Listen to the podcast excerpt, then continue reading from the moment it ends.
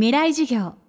この番組はオーケストレーティング・ア・ブライター・ワールド NEC がお送りします。未来授業木曜日チャプター未来授業今週の講師は国立新美術館の副館長南祐介さんです。国立新美術館では現在企画展草間弥生我が永遠の魂が開催されています絵画から造形作品インスタレーション彫刻そしてファッションまで誰も見たことのない作品群を次々に世に送り出してきた草間彌生。1990年代になるとその世界的評価と人気は不動のものとなります。未来授業4時間目。テーマは純粋と情熱。その90年代にその特にその60年代の活動の再評価がま確立したところがあります。歴史的に位置づけられたところがあります。でま90年代になってからの評価と人気っていうのはさらにその先を行くところがあって2012年にテートモダンによって企画されてポンピドーセンターとレーナ・ソフィアとあとニューヨークのホイットニーっていう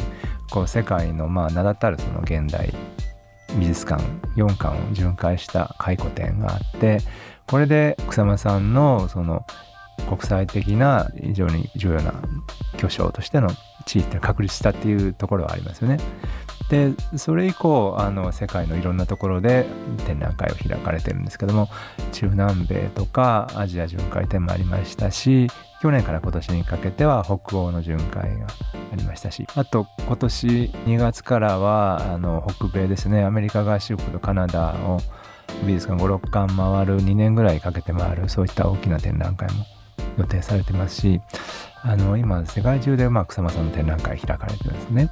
でそのニューヨークとかで個展をやるとすごくこう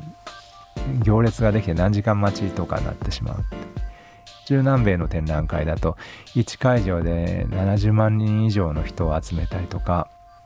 それはその普通のその現代アートのアーティストっていうそういったレベルを超えた広がりを持っている評価っていうか人気が持ってるところがあって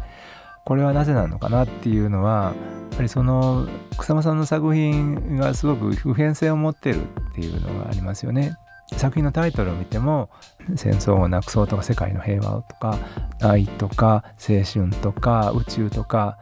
そういった誰でも実感できるようなイメージっていうか言葉が使われていてそういった言葉を通じて作品に現れるイメージやすごくその色彩もすごくその直接こう訴えてくるような直感的にその見る人に伝わるようなところがあるしそれは一般的なその現代の美術の状況とか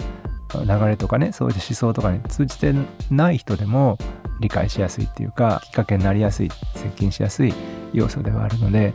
そういったところがあるのかなと思います。私は人の影響を受けたことがありません。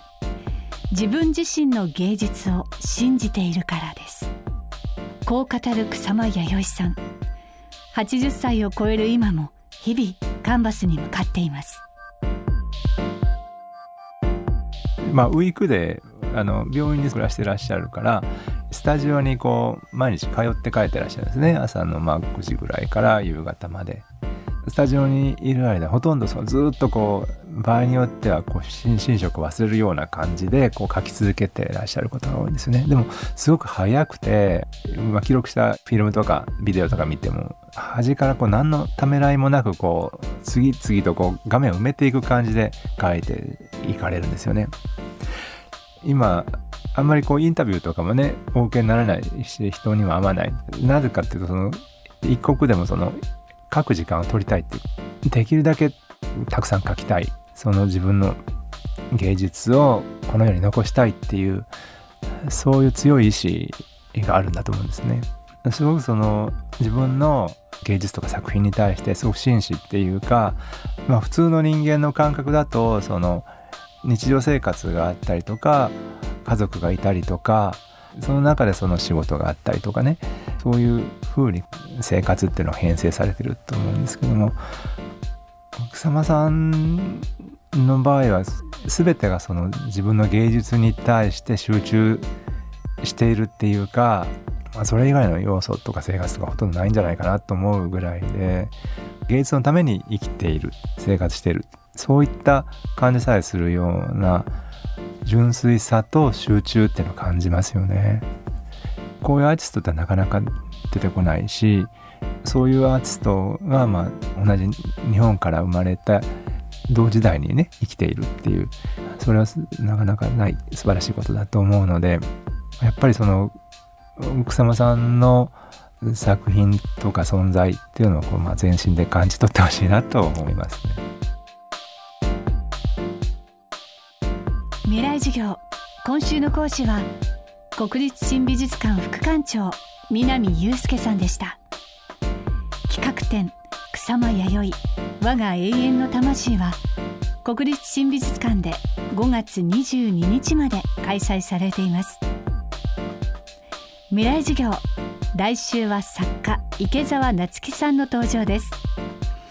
情報化社会を私たちはどう生き抜けばいいのか。池澤さんが語る知の仕事術を大公開